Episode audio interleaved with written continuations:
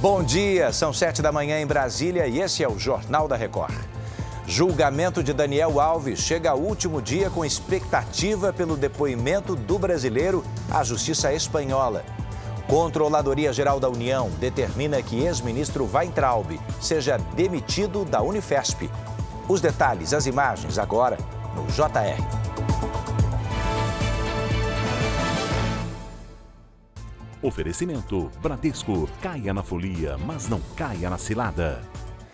Estamos juntos para você saber que um passageiro morreu e dois ficaram feridos numa tentativa de assalto a um ônibus. Foi em Duque de Caxias, na Baixada Fluminense. Vamos até lá ao vivo com Caroline Silva, que tem os detalhes. Caroline, bom dia. Oi, Edu, bom dia para você e a todos que nos acompanham. Os dois feridos foram trazidos aqui para o hospital municipalizado Adão Pereira Nunes e já receberam alta agora pela manhã. Os três baleados de 22, 21 e 47 anos estavam no ônibus quando o assalto foi anunciado. O mais velho teria reagido e lutado com o assaltante que atirou. O criminoso conseguiu fugir. Edu. A gente acompanha essa história, tá bem? Obrigado, Caroline, pelos detalhes.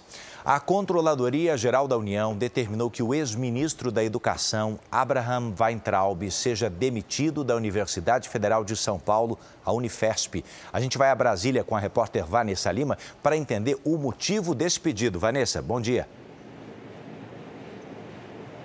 Bom dia, Edu. São as muitas faltas ao trabalho sem justificativa. Weintraub já havia tido o salário suspenso de forma preventiva em abril do ano passado, devido a uma investigação interna que apurava as faltas injustificadas. Na época, o ex-ministro e a mulher já moravam nos Estados Unidos. Abraham Weintraub ocupa o cargo de professor no Departamento de Ciências Contábeis da Unifesp. Até o momento, o ex-ministro não se manifestou sobre o caso. Edu. O espaço continua aberto para ele se pronunciar. Obrigado, Vanessa, pelos detalhes.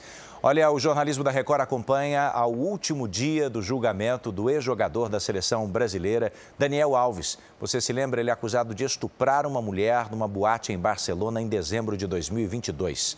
A maior expectativa é pelo depoimento do brasileiro e pela apresentação também das conclusões dos peritos envolvidos no caso. Há uma série de laudos periciais a serem divulgados que vão ajudar a formar a opinião da justiça.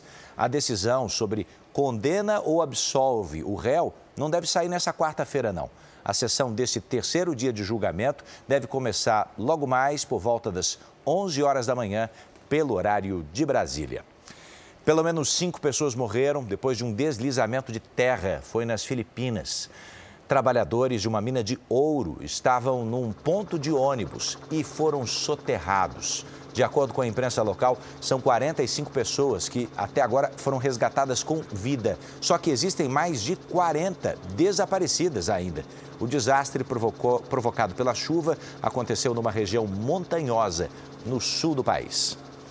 Essa edição está terminando. De volta às notícias da sua região. É ao vivo. Ah, eu quero te convidar a acompanhar o Fala Brasil também, às 8h40. Muita notícia para você, não perde. Bora para a próxima.